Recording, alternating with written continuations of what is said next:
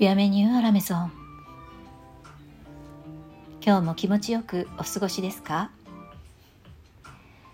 ？10回目の配信千春メガヘルツ。パーソナリティの斉藤千春です。11月22日に小さい雪と書いた小説を迎えて今週は月曜日以降全国的に二十四節気に合わせたような気温の変化でいよいよ冬の足音も聞こえてきそうな気配。皆さん冬の準備は整いましたか？サロンドテルーム786より今日も楽しくトークをお届けします。ぜひ最後までお付き合いください。10回目の今日は今宵も夢とつれづれにで自由テーマトークで進めます。最近始めてハマっていることがあるんです。焼き梅干しを作って食べること。もともと減塩タイプの少し甘めの梅干しが大好きで結構頻繁にスーパーやコンビニエンスストアでも買っていました。そんなある日ネットでいろいろ調べていたらたまたまこの焼き梅干しの記事に出会って内容を読んでみるとなかなか興味深いことが書いてあるじゃないですか。梅干しを加熱すると梅干しをそのまま食べるよりも脳梗塞や心筋梗塞の予防またダイエット効果を期待できるというんです。その方法も簡単でフライパンや電子レンジオーブントースターの利用で簡単に加熱梅干しが作れます。梅干しを加熱するとね脂肪燃焼を促進してくれるバニリンという成分と血液をサラサラにして血流を良くするヌメフラールという物質が生成されるというんです。一つ目に出てきたバニリンは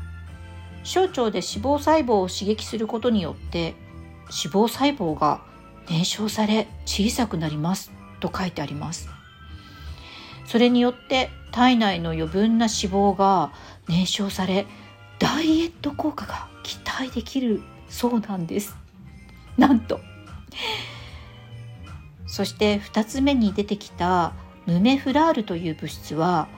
梅干しの酸っぱさの元であるクエン酸と梅に含まれる糖が結合して生成されるものなのだとか。いくつかのネット記事をまあ参考にして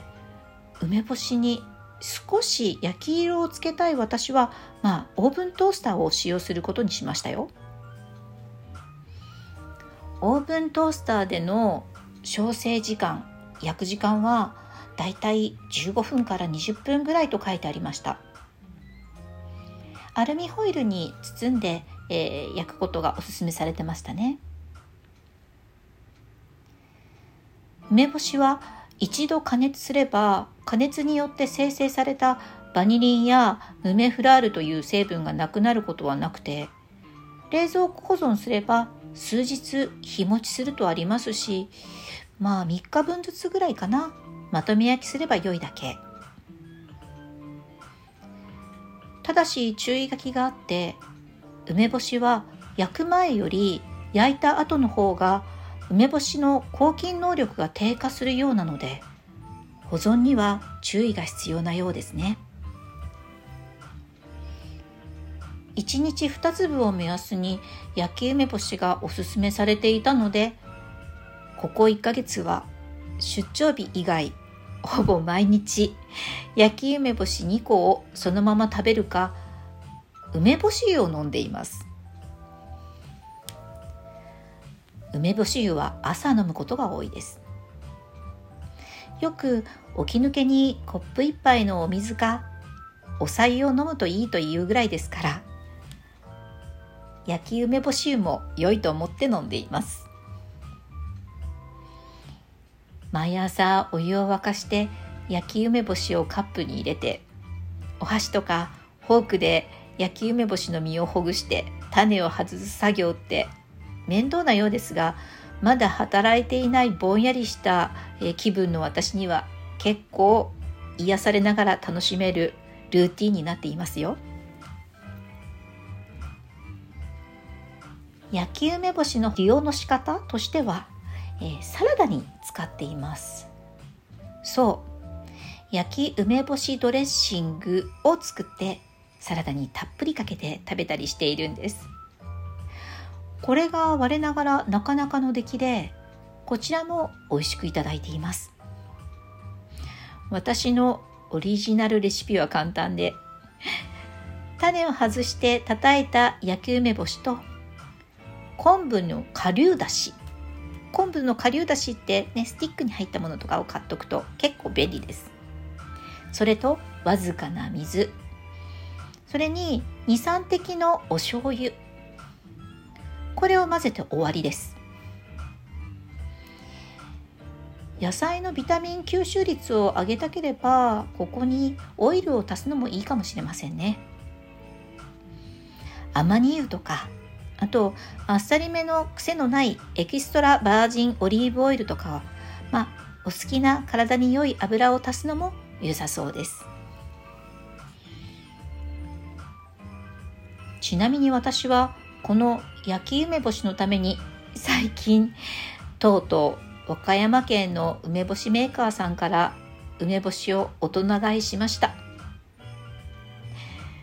薄塩の紀州南高梅の梅干しやちょっと変化球でかつお梅。あと黒酢と黒砂糖で作った梅干しというのもあってこれは未体験だったので、えー、それぞれをお取り寄せして毎日楽しく美味しくいただいております。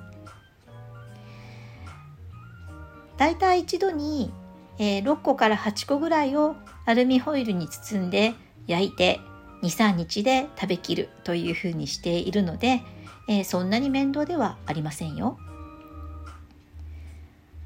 今後も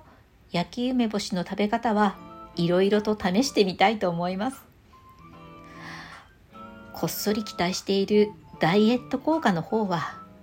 今のところ特に変化はありませんが梅干し大好きなので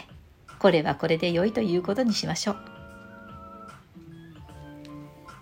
今日はここまで。最後まで聞いてくださってありがとうございます。千春メガヘルツの番組フォローお気に入り登録ご質問やメッセージメールいつも心よりお待ちしています。